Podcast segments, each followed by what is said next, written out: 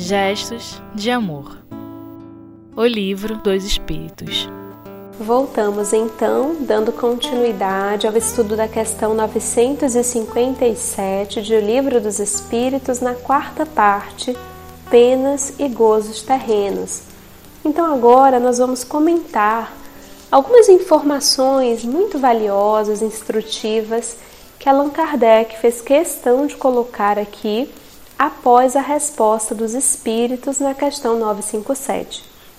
Interessante observar que Kardec aqui ele tem bastante autoridade para tratar desse assunto, porque na Sociedade Parisiense de Estudos Espíritas, uma quantidade significativa de espíritos sofredores, de espíritos que cometeram suicídio, lá se comunicavam.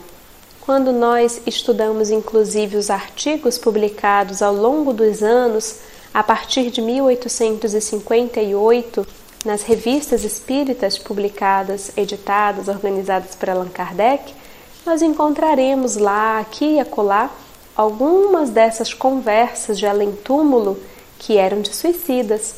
Já aconteceu mesmo na revista de 1859, de 1858, corrigindo, já aconteceu de um caso que saiu no jornal lá na França, em Paris, de um jovem que, por uma questão de amor, de rompimento de um relacionamento, veio a cometer suicídio na porta, inclusive, da pessoa amada, né, da noiva, foi evocado por Allan Kardec para que pudesse ali obter instruções, compreender que situação ele se encontrava.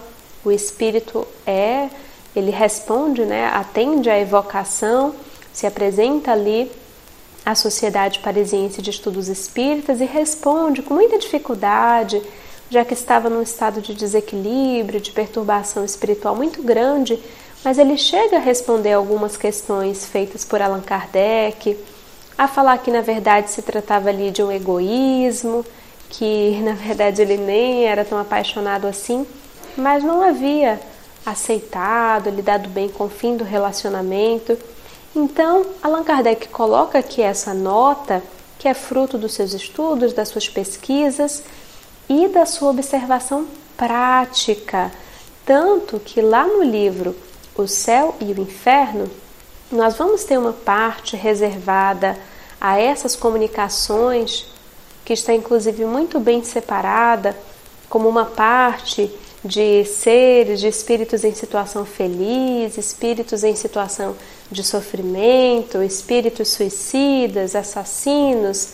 São exatamente essas comunicações que Kardec foi estudando, observando e podendo ali é, perceber as diferentes consequências oriundas da forma como vivemos e também da forma como desencarnamos.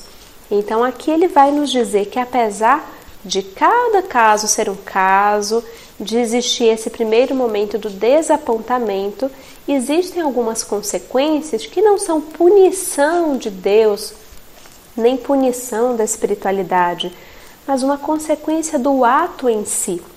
Quando nós reencarnamos, como já foi estudado aqui no Livro dos Espíritos, lá no início, quando trouxe a questão do princípio vital que anima a matéria, nós recebemos essa quantidade de fluido anímico que tem o objetivo de animar a nossa vida material por determinado tempo. Esse tempo não é um tempo fixado, rígido, por exemplo, ah, a pessoa programou para viver 60 anos e quando completou 60 anos a pessoa desencarna. Não é assim. Existe ali uma estimativa, conforme o gênero das suas provas, conforme o estilo de vida que essa pessoa vai trabalhar. E assim no dia a dia ela vai gastando esse fluido, vai também repondo uma parte desse fluido, até que com o passar dos anos ela vai mais gastando do que conseguindo repor. É como aquele celular que depois de bastante tempo de uso, a gente carrega e você tem que recarregar com mais frequência, porque parece que a bateria fica viciada e já não recarrega como no início, quando era um celular ainda novo. Então, quando uma pessoa que está ainda distante, né, dessa possibilidade, às vezes que nós não temos consciência de quanto tempo programamos para a nossa reencarnação, mas o fato é que a pessoa que vai cometer suicídio está antecipando esta data. Não sabe se viveria 10, 20 ou 30 anos a mais, mas é sempre uma antecipação. Ela está, portanto, com uma quantidade desse fluido anímico significativa, como se a bateria do celular tivesse bastante carregada. Então, uma das consequências diz respeito a isso, a essa antecipação e a essa quantidade de fluido anímico que essa pessoa ainda possui.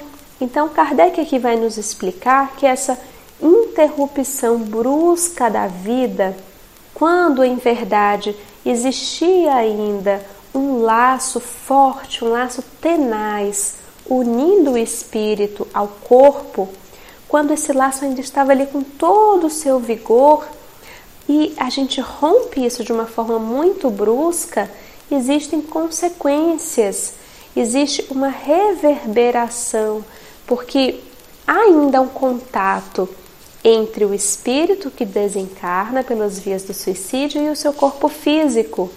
Essa, esse fluido que anima a matéria, esse laço tenaz rompido bruscamente, faz com que o espírito desencarnado continue captando, sentindo a reverberação daquilo que acontece com o seu corpo físico e ele sente como se aquilo ainda estivesse acontecendo com ele.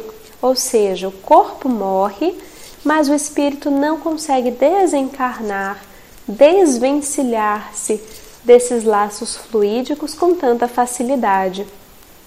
Quando acontece uma morte natural, ou mesmo um acidente, mas que fazia parte daquele programa reencarnatório e que nesses casos de acidente a equipe espiritual precisará estar ali presente para ir desvinculando aquele laço fluídico, às vezes até segundos antes daquela morte brusca, quando o espírito não tem necessidade de passar por aquela experiência traumática, isso acontece, temos livros e psicografias que relatam essa experiência.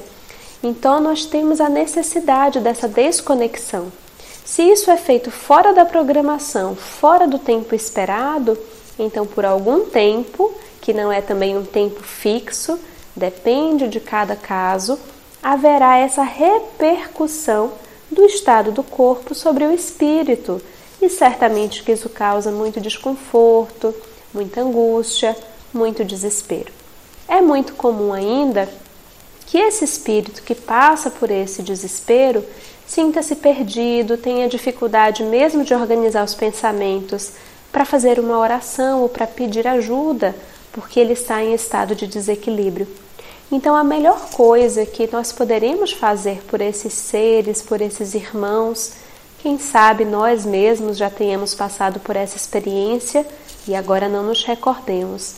A melhor coisa que nós poderemos fazer é erguer os nossos pensamentos aos céus, à espiritualidade superior e rezar. Enviar a esses seres pensamentos de força, de misericórdia, de perdão, de auto-perdão. Porque a oração é sempre lenitivo, é sempre bálsamo curativo, quando de forma intercessória nós buscamos os nossos melhores pensamentos, os nossos melhores sentimentos e com toda a nossa alma, com todo o nosso coração, nós suplicamos aos céus a intercessão por esses irmãos em sofrimento. Principalmente quando são seres com os quais temos algum tipo de conexão. Chico já teria oportunidade de dizer, não sei se era uma frase dele ou de Emmanuel, que a oração de uma mãe ela arromba as portas do céu. Então, se tiver alguma mãe nos escutando e sabemos quão difícil deve ser para uma mãe passar por essa experiência de um filho que morre pelas vias do suicídio, tenha certeza, minha irmã, que as suas orações, as suas súplicas alcançam o coração da Mãe das Mães, Maria de Nazaré, aquela que tem um hospital uma legião de servos, de trabalhadores incansáveis, responsáveis pelo cuidado dos nossos irmãos que chegaram à espiritualidade pelo suicídio. Absolutamente ninguém abandonado, esquecido. São irmãos que necessitarão provar de uma medicação amarga, mas que estarão também em processo de recuperação e com total condição de soerguimento. Um grande abraço a todos, bons estudos e que continuemos sempre vibrando e orando por aqueles irmãos necessitados como todos nós. Até breve.